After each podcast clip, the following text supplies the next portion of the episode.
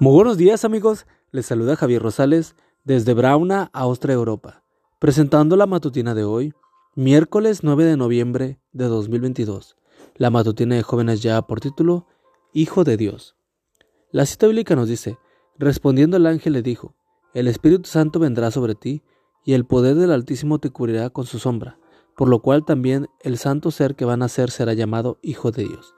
Lucas 1.35 Estoy seguro que la mayoría de mis lectores conoce, ha leído o ha visto en la pantalla grande la experiencia de Bruce Banner, el científico que trabajaba con radiación gamma para el ejército estadounidense.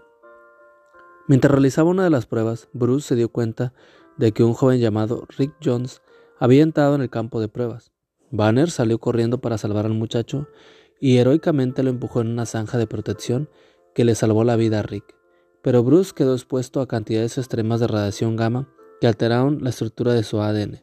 Como resultado, cuando Bruce se enoja, se transforma en una criatura color verde y a veces gris con poderes increíbles que aumentan su capacidad física, mejor conocido como Hulk. En una de las historietas publicadas por Marvel Comics, el general Thunderbolt Ross busca la manera de detener a Hulk, con la esperanza de entregarlo a la justicia o destruirlo por completo. Debido a eso, Bruce está constantemente buscando la cura para su situación especial y trata lo más posible de mantener la calma. Si no has visto Avengers Endgame, cuidado al leer lo siguiente.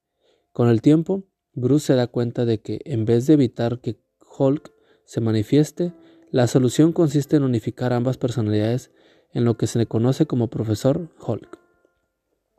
Por supuesto, la doble personalidad de Bruce Banner es pura ficción creada por el genio de Stan Lee, pero la Biblia registra el hecho de que Jesús, el Salvador intencional y voluntario de la humanidad, posee dos naturalezas.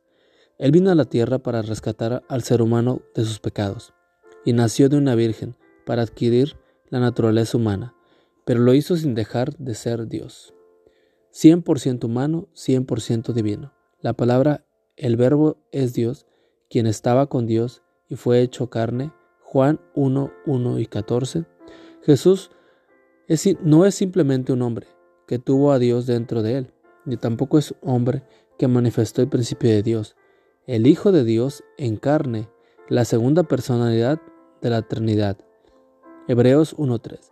Y como tal, nos une para siempre con la divinidad. Hoy, al iniciar un nuevo día, Jesús te dice, como Hijo de Dios, te puedo garantizar lo que solo Dios puede hacer, salvarte y perdonar tus pecados. Amigo y amiga, recuerda, que Cristo viene pronto y debemos de prepararnos y debemos ayudar a otros también para que se preparen, porque recuerda que el cielo no será el mismo si tú no estás allí. Nos escuchamos hasta mañana. Hasta pronto.